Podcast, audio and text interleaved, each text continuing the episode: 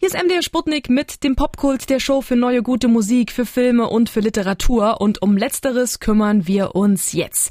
Thematisch steigen wir ein, naja, in eine Sache, die viele Menschen betrifft, ungern besprochen wird und viel mehr Aufmerksamkeit verdient. Es geht um Anorexia nervosa. Ich hoffe, es hat richtig gesagt. Äh, zu Deutsch auf jeden Fall Magersucht. Und da begrüße ich erstmal einen jungen Slam-Poeten und auch Autoren, der zu diesem Thema ein Buch geschrieben hat mit dem Titel Luft nach unten, wie ich mit der Magersucht zusammenkam und mit ihr lebte.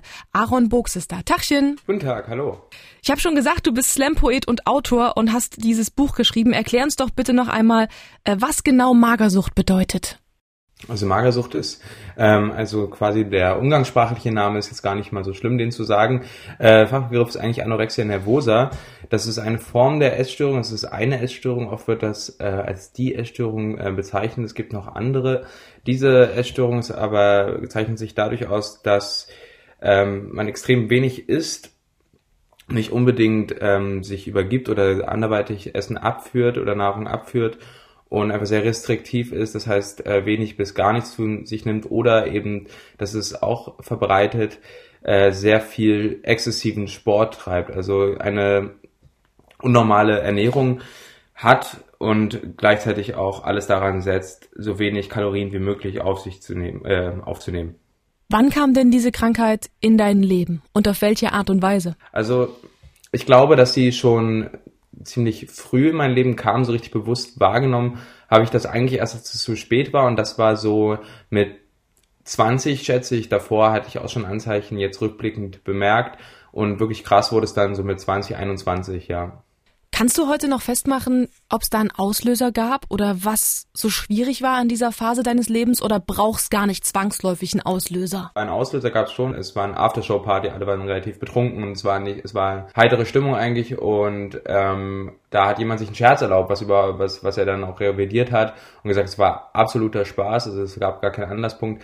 Und zwar wurde gesagt, weil ich, ähm, also ich hatte nie ein Problem mit Übergewicht oder mit ähm, zu viel wiegen. Im Gegenteil, es war eigentlich immer eher, ich war relativ dünn bin relativ dünn und ähm, sportlich gewesen. Und äh, da hat jemand gesagt, dass ich ein so rundes Gesicht habe, also ein speckiges Gesicht. Bei meinem schlanken Körper könnte man das gar nicht äh, glauben. Und das war natürlich ein Spaß, aber das war sozusagen in der Essstörungsphase schon, die sich angebahnt hat, der Knall, wo dann äh, zu drastischen Maßnahmen gegriffen wurde und wo ich dann, äh, wo, oder beziehungsweise das Gestörte, ich dann gesagt hat, so jetzt muss gehungert werden. Du sagst jetzt das gestörte Ich, das zeigt schon, dass du dich damit unheimlich viel auseinandergesetzt hast. Also zumindest mittlerweile. Aber wie ging das denn dann damals weiter? Also jemand hat das gesagt, irgendwie hat dich das stark verunsichert und dich dann in eine krasse Krise gestürzt. So, so stelle ich es mir jetzt vor als Außenstehende. Wie war es denn tatsächlich? Naja, eigentlich doch genau so. Also es war, ähm, es, es fing an, dass ich, warum auch immer, das Denken darum drehte. Ähm, das, es ging irgendwie um ähm, Ernährung, um Selbstoptimierung, um, um den Aspekt des Essens zu vermeiden, weil man sich dadurch unmäßig gefühlt hat. So ein Quatsch eben. Es ist auch nicht ohne Grund die Essstörung eine Emotionsregulationsstörung. Das heißt, wenn sowieso schon Negativdenken, Verunsicherung, sonstige Zweifel einfach da sind, dann versucht, dieses gestörte Ich, was auch warum auch immer aufgetreten ist, sozusagen ein, ein, ein, eine Emotionsregulation zu bekommen. Und wenn man hungert, wenn man in diesem Mangelzustand ist, befasst man sich nichts mit nichts anderem Negativen oder mit, mit anderem, mit sich selbst und beschäftigt sich nur damit mit Essen, Nicht-Essen, mit dem Gefühl des Hungern, des Ertragen und dann auch die Sucht, dieses Erfolgserlebnis äh, zu bekommen, weniger zu wiegen, immer weniger zu wiegen. Das, das wird ein gewisser Rausch, man gerät in Trance, man kann sowieso nicht mehr richtig klar denken, weil dem Körper einfach essentielle Energie fehlt.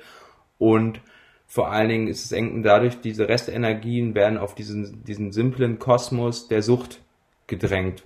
Also das hat auch nichts mit äh, exzentrischem Leben zu tun, diese, dieser Suchtablauf. Das ist im Gegenteil, das ist eine sehr konservative Selbstbeschäftigung, einfach, wo es einfach sehr zwanghaft ist. Es ist gar keine, gar keine Überraschung. Der Tag dreht sich einfach nur immer um die gleiche Sache und führt mehr und mehr zur Isolation. Wie hast du es dann geschafft, diesen Kreislauf irgendwann zu durchbrechen, nachdem du wie lange mit der Magersucht gelebt hast? Bei mir war es ein sehr kurzer Verlauf und auch aber dafür sehr drastisch. Es ging sehr schnell nach unten ähm, und vor allen Dingen äh, sehr schnell. Äh, ich hab, bin da rausgekommen, weil meine Familie und meine Freunde interveniert haben. Und das war ein langer Weg dann immer noch, aber es war, wäre noch viel, viel länger und viel schlimmer ausgefallen, wenn das nicht so drastisch eingegriffen worden wäre. Aaron Buchs hört ihr hier bei MDR Sputnik im Popkult. Der hat ein Buch geschrieben, das heißt Luft nach unten, wie ich mit der Magersucht zusammenkam und mit ihr lebte.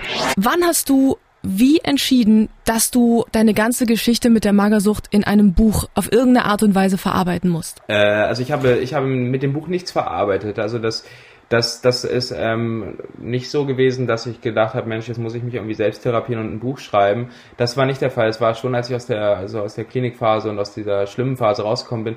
Aber ich habe zwei Gründe gehabt. Auch einen, weil ich auf das Thema aufmerksam machen wollte, gerade aus der männlichen Perspektive. Das fand ich sehr spannend. Und vor allem wollte ich aber auch unterhalten mit dem Buch. Also ich, es ist jetzt kein typischer Ratgeber, wie komme ich da raus, sondern eher ein Erfahrungsbericht. Und ich fand das schon sehr ähm, nicht einzigartig, aber ich fand es schon sehr interessant, eine interessante Thematik und ich dachte, das könnte ein gutes Thema sein. Und dann, als es mit dem Buchvertrag auch geklappt hat, so, dann habe ich auch beschlossen, das sehr drastisch zu machen und auch äh, intensiv. Das mit dem Unterhalten, mit dem Entertainment, das muss uns noch ein bisschen genauer erklären. Das scheint ja so gar nicht zusammenzugehen mit dem Thema. Das war, glaube ich, das geheimste Projekt, was ich hatte. Als ich es so geschrieben habe wie ein Roman, konnte ich es äh, weiter weg von mir schreiben und konnte genau in die Tiefe gehen und Sachen sehr plastisch, dar äh, sehr, sehr plastisch darstellen, nämlich dieses gestörte Denken eines Essgestörten, die verzerrte Wahrnehmung, was passiert, was ist, was ist der Tagesablauf, so wie so ein Suchtbericht eben. Das hätte ich nicht gekonnt, hätte ich gleich allen erzählt, Leute, ich schreibe jetzt ein Buch über diese Phase, weil ich dann vorsichtiger geworden wäre, einfach automatisch. Und das ist nicht passiert. So habe ich äh, versucht, auch Humor mit reinzubringen, eben diese, diesen Irrsinn dieser Störung äh, darzustellen, der auch bei allem, bei aller Dramatik auch von außen betrachtet teilweise auch manchmal ein bisschen lustig ist. Du sprichst ja von der Phase in deinem Leben und der Titel ist ja auch in der Vergangenheit gefasst, also wie du mit ihr lebtest. Ist es also jetzt komplett überstanden? Bist du gesund? Ja, also ich würde sagen, ich bin stabilisiert. Es ist natürlich, man weiß als ähm, Essgestörter oder ehemals Essgestörter, dass man seine Schwachpunkte hat. Das ist, ähm, das haben andere Menschen mit anderen Krankheiten und man weiß, dass man in gewissen Situationen einfach besser auf sich acht geben muss, als andere das müssen. Was wünschst du dir denn von allen Menschen in Bezug auf dieses Thema? Was können wir alle tun? Was ich äh, mir wünsche, beziehungsweise was alle tun können, ist mehr aufmerksam sein. Also man kann Leute, man, man, man muss es nicht verstehen, äh, weil das einfach fast nicht verstehbar ist für Leute, die nicht davon betroffen sind, sondern aber man kann darauf Acht geben. Also gerade eben, dass man nicht die typischen Schema aktiviert, dass es, dass es nur eine gewisse Gruppe betrifft, dass Essstörungen nur auf Magersucht zu beziehen sind. Es gibt auch noch andere, es gibt Binge-Eating-Störungen, wo Leute ganz viel essen und nicht, sich nicht übergeben und, und fast nicht aufhören und dann einfach nur als dick gelten oder so. Oder eben BulimikerInnen, die eben sich erbrechen und einfach in einem ständigen Kampf sind oder einfach abnormal in der Ernährung sind oder generell auf psychische Krankheiten, dass man ein größeres Auge drauf hat, dass man sich sensibilisiert dafür, sodass man unterstützen kann. Ich glaube, da sprichst du was ganz Wichtiges an, dieses Beobachten, aufmerksam sein und auch helfen. Ich kenne es nur von mir selber, dass es manchmal sehr schwierig ist, ähm, Leute dann anzusprechen, selbst wenn man so einen konkreten Verdacht hat, weil man natürlich A, niemandem zu nahe treten will, B, ja auch daneben liegen kann und C, sich dann überlegt, was sind jetzt die richtigen Worte, die man wählt, um auch niemanden zu verletzen und trotzdem da zu sein. Hast du da vielleicht noch einen Tipp? Ja, ich finde, man sollte zwar, man sollte vorsichtig sein, aber man sollte auch äh, nah genug dranbleiben. Wenn eine Person, die betroffen ist, sagt, sie will keine Hilfe, dann ist das meistens äh, falsch, weil da eine, eine verstörte Stimme aus ihr spricht, die einfach nur bei, am Leben bleiben will, damit diese Störung weitergeht. So märchenhaft das auch klingt, das äh, kann man sich am besten so vorstellen.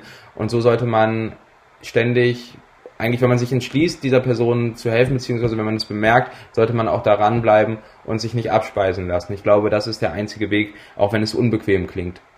Sagt Aaron Buchs, er hat ein Buch geschrieben, das heißt Luft nach unten, wie ich mit der Magersucht zusammenkam und mit ihr lebte. Vielen, vielen Dank für deine Zeit. Vielen Dank. Und für deine Offenheit. Und für deine Ehrlichkeit. Ja, und für die ganzen Tipps. Und euch danke für die Musik.